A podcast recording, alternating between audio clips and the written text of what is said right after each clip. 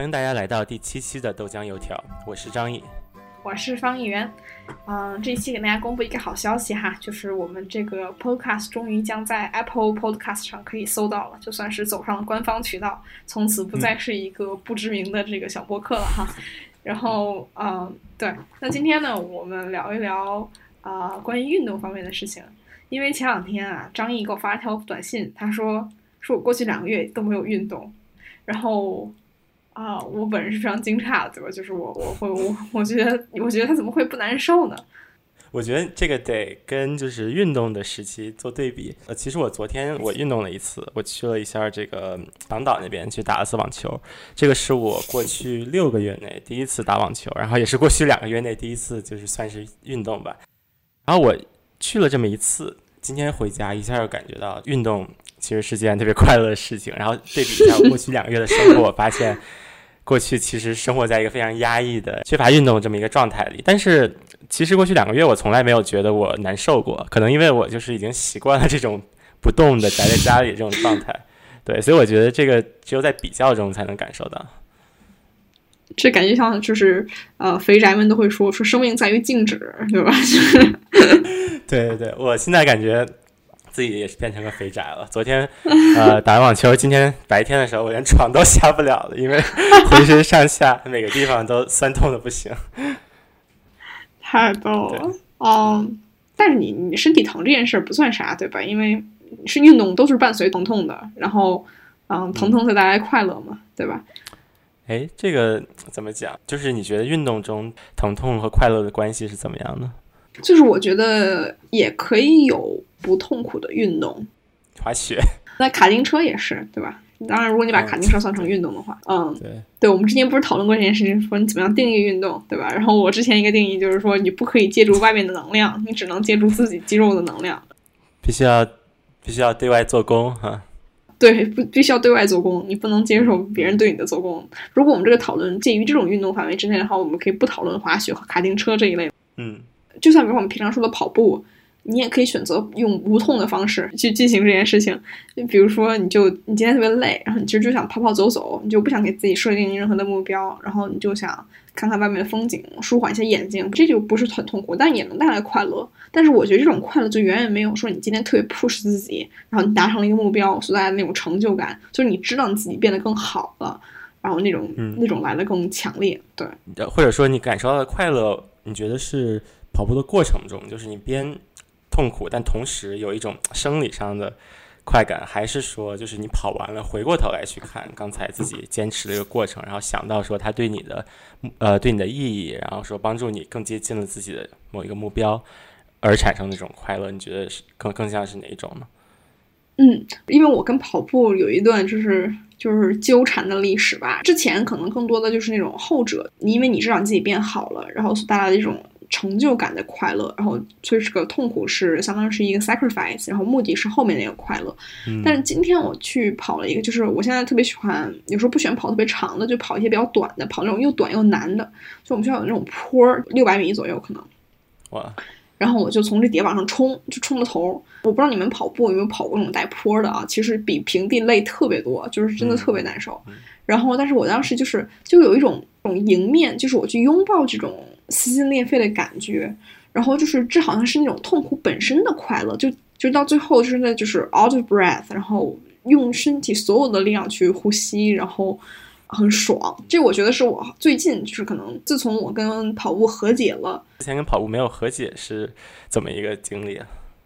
就是因为小时候一直被在别人眼中都是一个就是跑步非常优秀的人，然后从于他成为了我自我标签的一部分，就很难放下这件事情。比如说我当自己跑的不好的时候，就会感觉对自己造成了巨大的打击，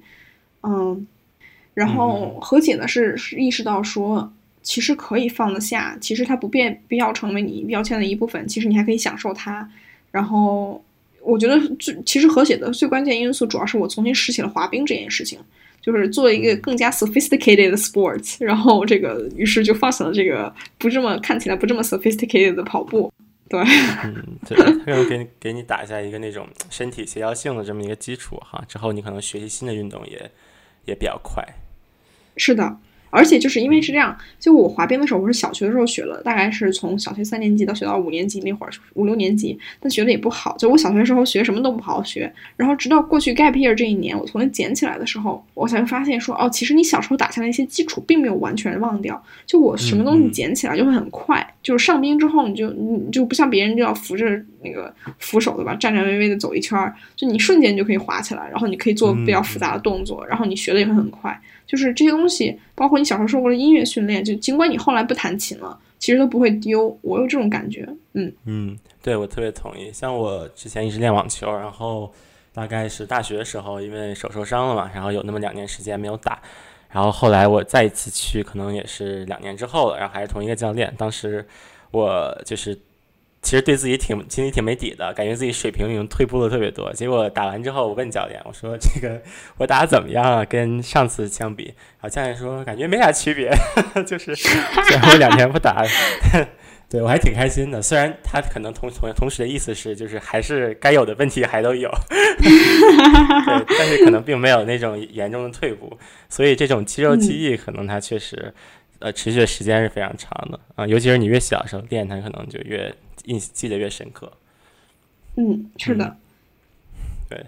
我感觉刚才你讲的关于这个呃运动对对你的这种怎么说，就是跟运动和解这么一个过程，我觉得特别有意思，因为我也算是呃从小到大成长过程中有这么一种跟运动的情节的这么一个人吧，就是运动在我对自我的这么一个成长和和对我身份的认识中，其实我后来反思，它扮演一个挺重要的角色。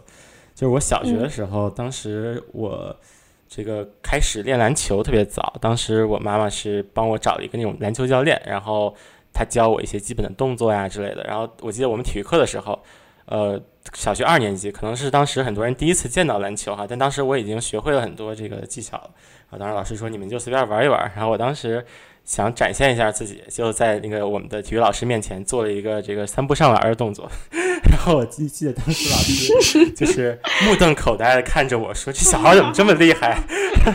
然后，然后教练就邀请我说去我们那个学校学校的那个篮球队去试训。然后之后我就加入了我们学校这个篮球队然后也一之后这几年吧，从四年级到五年级、六年级，一直是以这么一个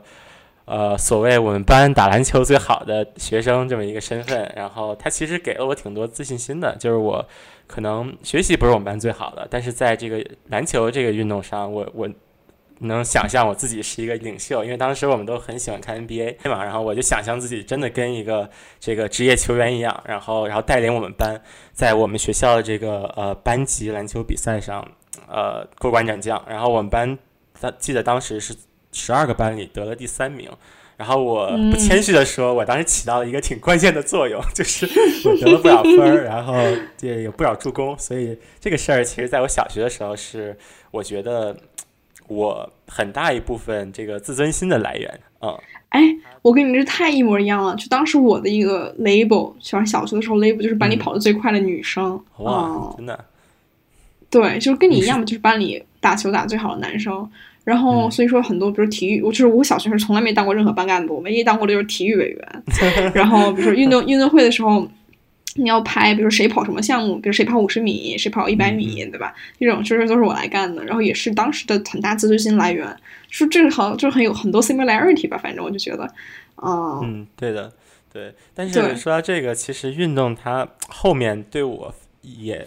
反过来成了一个自信心。所缺失的一个地方，就是我虽然篮球打的一直不错，但是我记得我在初一第一次到我们初中报道的时候，当时有一个学校篮球队的一个试训，就是他让一些感兴趣的同学分成几组，然后在操场上这么打一个小小比赛，然后看谁比较有这个天赋，就把他招进我们学校篮球队。然后当时我记得特别深刻的是，我整场比赛表现的还可以，就是也没有什么重大失误，但是呢，最后他没有选我，然后我就去问我们教练，我说为什么没有选我？我觉得你这个太勇敢了，就从小就质问老师说：“你怎么敢不选我？你有没有眼光？” 我记得当时其实是我表哥带我一起去的，所以也可能是有这么一个算是家长式的人物的这么一个支持吧。对，然后我当时感觉是是带着委屈，就是眼泪都在眼眶打转，然后问老师 说：“你为什么没有选我？”然后老师说：“你你打球太软了。”然后我说：“什么意思？”他就是说：“你就是身体缺少对抗。”就是他这句话其实是有那么一点点。伤到我了。这老师太不会说话了。什么叫软？你不知道不知道说男生软是很不对的吗？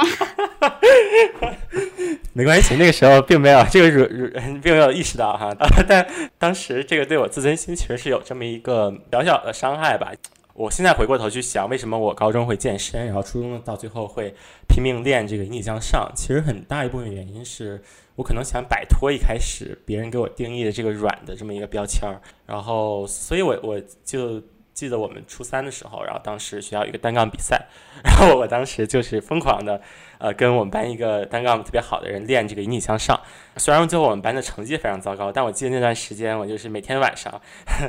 放学之后。呃，他带我，他跟我说说张毅，你想提高引体向上，呃，你就最好的办法就是你到那个单杠上吊着，当你能吊够两分钟之后，当你能吊够两分钟之后，你就自动的就会做，因为你的臂力已经达到那个程。然后一开始我可能只能吊十五秒，然后慢慢的可能吊半分钟、一分钟，然后最后在比赛的时候，这个在台下这个。几十个女生的加油助威中，我成功的成功的悠上去了，做了我人生中第一个引体向上。就是那个时刻，我觉得这个事儿其实对我自信心是一个特别特别大的提升。之后从有了从零到一的这么一个突破嘛，然后我很快我就能做七八个。然后我记得最后，呃，我体中考的时候，我当时能做九个。我感觉我当时之所以会这么想要去，就是学会引体向上。很大一部分也是希望自己能够就是更男生一些吧，对吧？就是很多这个别的班的同学，他们一个人就能做三四十个。哎，那特好奇，就是那个年龄段能够做引体向上的男生什么样的呀？呃，我我们当时举办了一个单杠王比赛，在这个比赛的时候呢，就是比每个班所有男生能做能做引体向上的人全部上，然后比哪个班最后总的数量最高。我记得当时我们班是有大概二十个男生，总共做了四十一个引体向上，而且这四十一个还是来源于有一半男生都不会做引体向上，就可能有个别的几个能做，就是五到十个，然后像我这种可能就给我们班贡献了一个，呃，但是我记得我们当时年级的第一实验班，这个男生首先他们男生数量很多哈，其实这么想想也挺不公平的，就是他的 基数大，他这个总的数量肯定高，但是我记得他们班的第一名。一个人就做了四十个引体向上，而且我 有个事儿特别逗是什么呢？就是他们这些音响上做特别好的人，我发现往往是那种就是这种实验班搞竞赛的这种学霸的形象，就是他们不就平时这个人啊，就是可能也也就是就比较低调，就是一直穿校服，然后这个裤子提的特别高，然后穿一个白色袜子，然后这个呃黑色运动鞋，最后再戴副眼镜儿。就平时你看不出来他是一个特别会运动的这么一个人，结果他上了单杠之后就特别能做，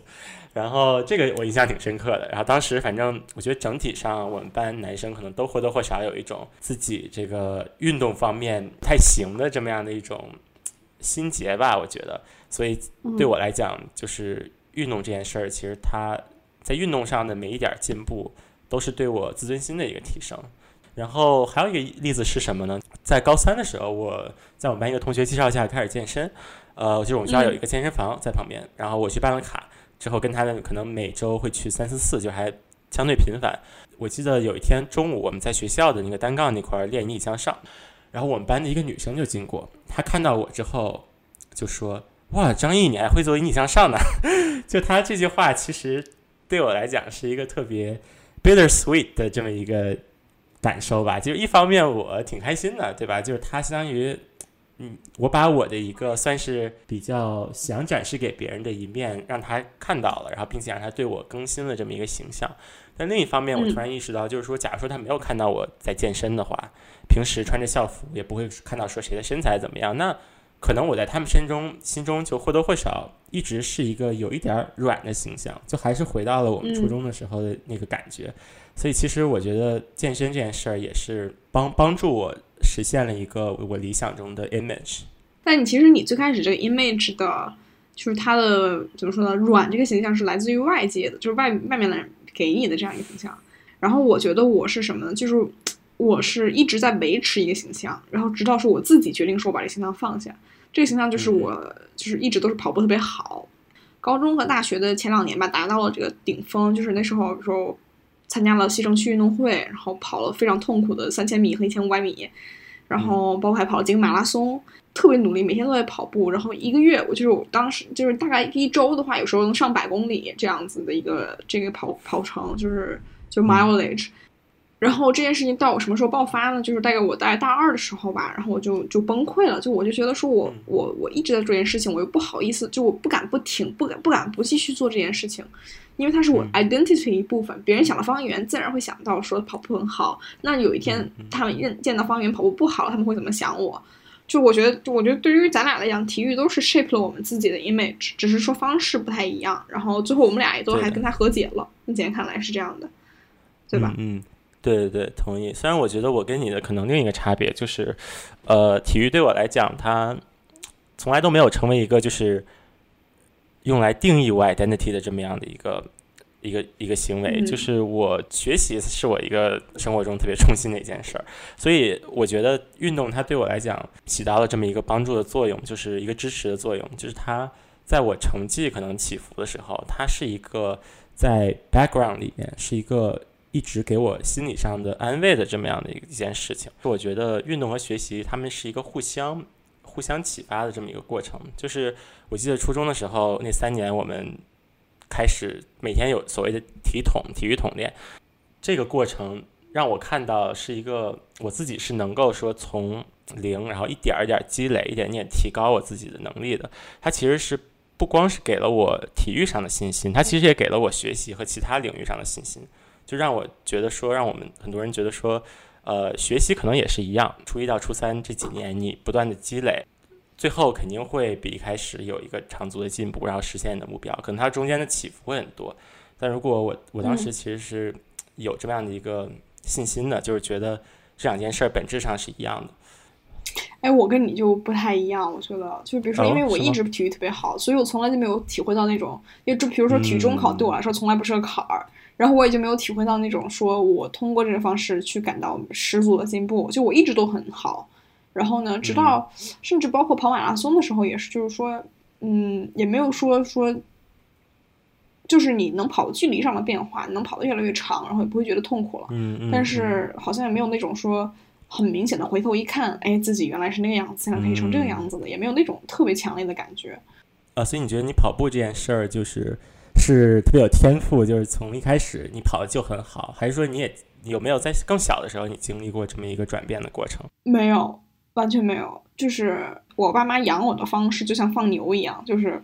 就是放学之后，他们他们他们这个他们喂喂喂完我晚饭，然后就说方圆你爱干嘛干嘛吧，只要你作业写完就可以出去玩了。然后我就在操场上去疯玩儿，然后我们那时候没什么可玩的，就最好玩的游戏就是什么抓人儿这种，你知道吧？就是什么大海，我不知道你玩过，就是就是你抓着 人跑，你知道吧？就是这就练出来了，就是 我还以为说就是小方圆这个当年玩的方式就是绕操场跑圈儿。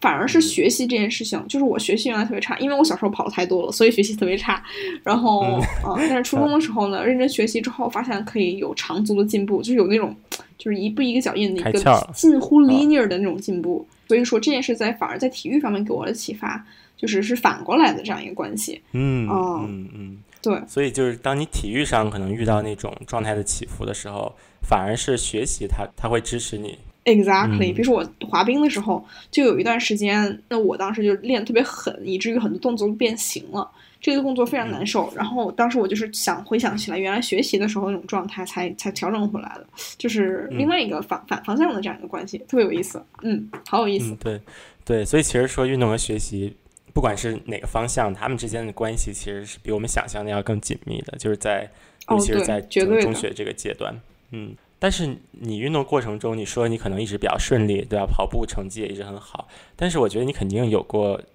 经历过比较激烈的竞争，或者说跟别人的比较。嗯，特别特别痛苦。这我大概是我高中学到最重要的一课吧，也是我人生中的一次就是近乎自杀倾向的一个状态。当时，天呐，嗯，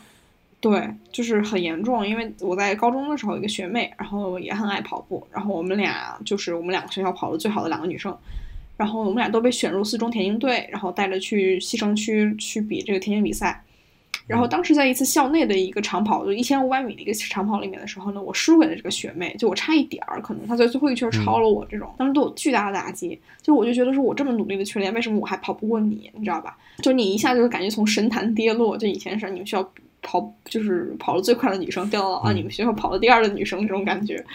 然后后来呢，啊，紧接着下个月我们就去跑七城区田径运动会了。跑那次运动会之前，我每一天都在想这件事情，真的就是我起床之后我就开始想，然后我得去很努力的去把自己屏蔽，不再去想，就是即将到来的比赛。因为是就田径比赛，就是跑长跑的人你都知道，就是很痛苦，你你嗓子里血腥味儿，然后你总你你非常 out of breath，你气喘吁吁，然后你身体非常非常累，就你会期待，你会 anticipate 很大很大的痛苦，这是其中的一部分。的紧张的来源，另外一紧张来源就是你要你你想赢过你的学妹，对吧？你就是你想赢，然后你又不能退赛，你不允许自己弃权，就是导致我很有近乎有一次就是自杀倾向的状态，就是我当时是跑到一辆公交车面前想被撞死 啊！天呐，但是其实我其实我并没有，其实我自己是想活的，就是但就是啊，很很难过到那种难过到那种地步，对，压力到大那种地步啊！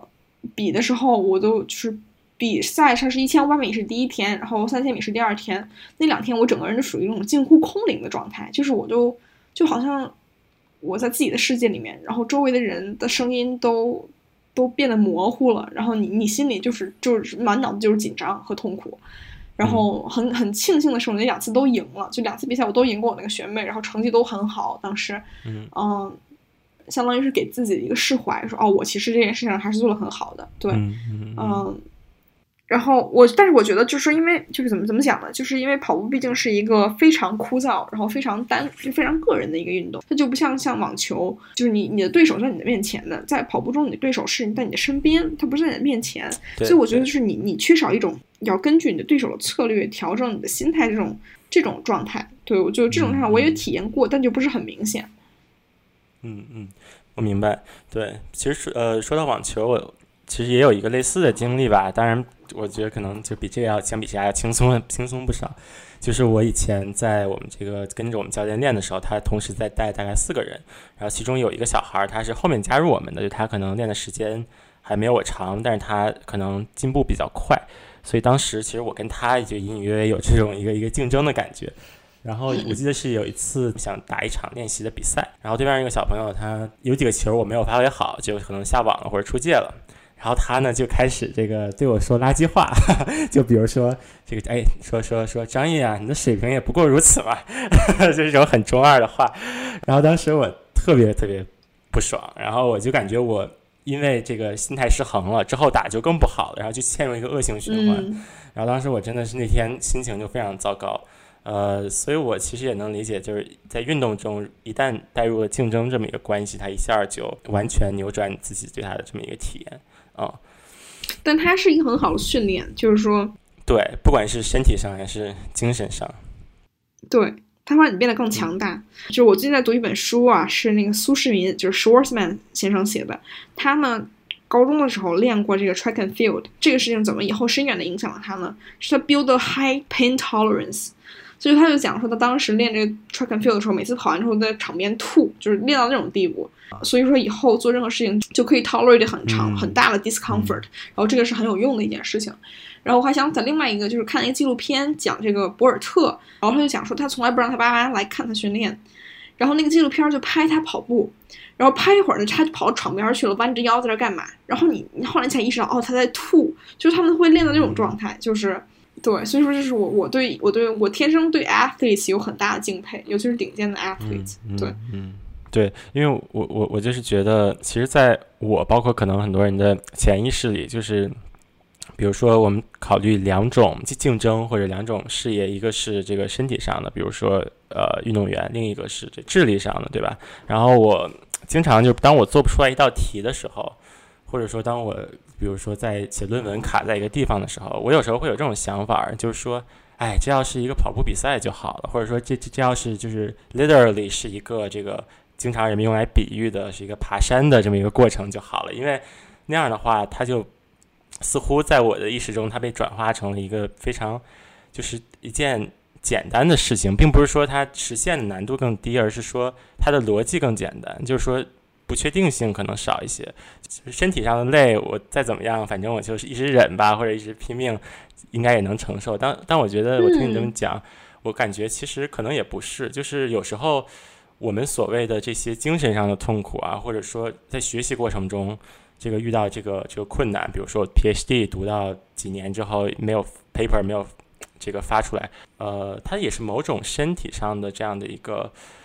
痛苦的一种表现形式。就是说，可能身体上的这种痛苦是更难克服的，相比这种精神上的痛苦。我觉得是这样子的。我我我之所以觉得是这样子，是什么呢？就比如说你 PhD 没有 paper 对吧？你可能是方向不对，或者你再熬一熬就能过，或者就是感就我感觉它是你你可以克服的这样一个状态。但是我想，当我想到运动员的时候，我更多的想的是什么呢？就是他们是有一个 natural barrier 的，动他们的工作就是在这个边界徘徊，就是，嗯嗯，然后他们总是处在 limit 底下，对，就不是你，我觉得你想做 PhD 对吧？你你多少你不可能永远都不顺利，对吧？你可能会有很顺利的时候，然后你遇到一个坎儿。但是我觉得顶尖的运动员，他每天都不顺利，他每天都是在这种就是最难受的状态下活着那种感觉，嗯嗯嗯。对，所以我对他们有 tremendous respect。然后，嗯，我觉得他就是他们怎么样能保证自己在那种竞技状态下，然后每天都做着很痛苦的事情，我觉得真的太……当然，可能他们不觉得痛苦的，或者你到那个程度已经习惯了，或者怎么样。但是每次别人吐槽说啊他就是头脑发达，四肢简单啊，对，四肢发达，头脑简单，我就特别不爽。对对对，其实对，其实这个描述我觉得挺准确，就是我。可能在我之前的这种意识里，作为一个没有经过系统就是田径或者体育训练的人，可能或多或少都会有这样的感受，就是觉得身体上的东西是更更容易克服的，相相比对更可控的，相比于精神上的或者相比于这种智力上的东西，但其实可能他们本质上是一样的，或者说身体上的反而要更难。克服，尤尤其是像你刚才讲，一个运动员他一直在这个自己的边界上挑战，他每次训练他都要达到那样的一个状态。其实这样的反复是绝大多数这个事业，比如说学术的呃过程中都没有办法经历的。嗯，是，对，嗯，就是我们刚才聊了好多关于说运动的痛苦和它怎么突破人类的极限，或者是说它这个是你精神上和心理上，就是还有身体上的巨大挑战。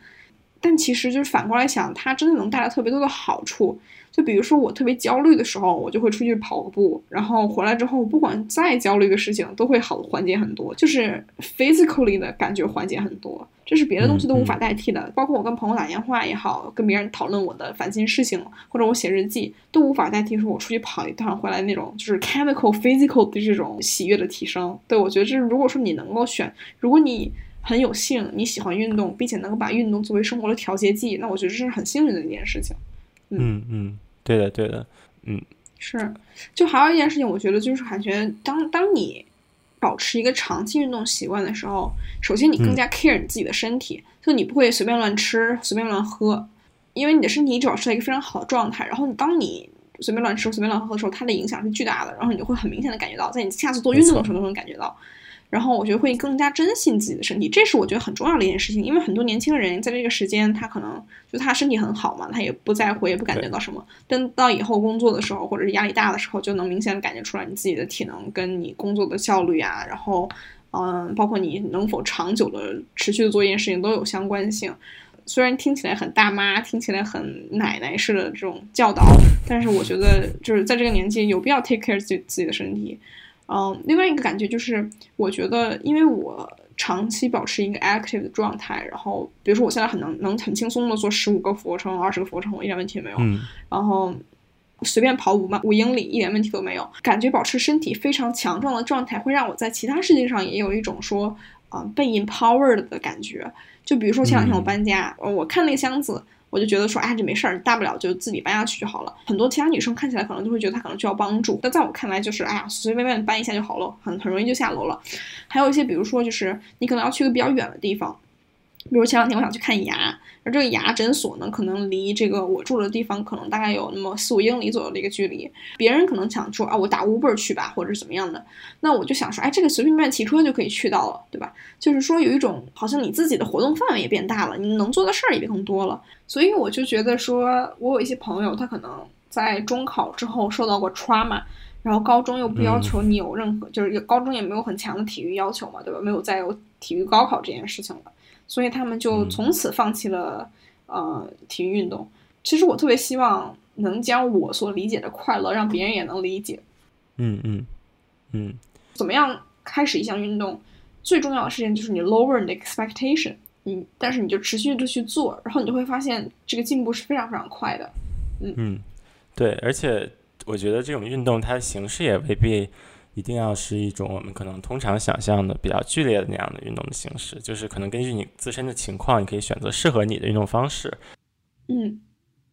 然后嗯，还有什么呢？就是我想说，比如说你，如果你最开始刚开始想进入运动，你可以完全不选择像跑步这样就是很枯燥的事情，对，就选个自己喜欢的吧。说白了就是，嗯，对。对，我就是说，咱们其实呃，因为现在在疫情期间嘛，可能很多的运动都不是那么方便进行。但我觉得，呃，在有条件的时候，可能我们还是希望大家能够这个多出门，然后多锻炼自己身体。这样的话，也能在这个期间自我隔离的状态下，能够保持一个这样积极的心态。所以，是我们想这期可能传达给大家的一个 message。是的。嗯，然后如果大家有什么关于运动的故事想分享给我们，然后也欢迎给我们投稿，然后之后我们也可以做一期，就是说跟这个当我们的听众哈积累到一定数量，可以有一个这种互动的环节，应该也蛮有意思。嗯，是的。嗯，哎，说起来，我觉得你如果在听我们在现在讲什么的话，你很有可能是我认识我们就现实生活中认识我们的朋友。那如果你有想跟我们一起聊一聊，做一档播客的话，我们会非常欢迎你。啊，不管你就其实 topic 就不限，对吧？只要你有你有一个想传达的 message，就是你，我希望你能够通过我们这个小平台，然后也来分享一下。嗯嗯，好的，那谢谢大家这一期的收听，呃，今天的头酱油条就先到这里，拜拜，我们下期再见，拜拜。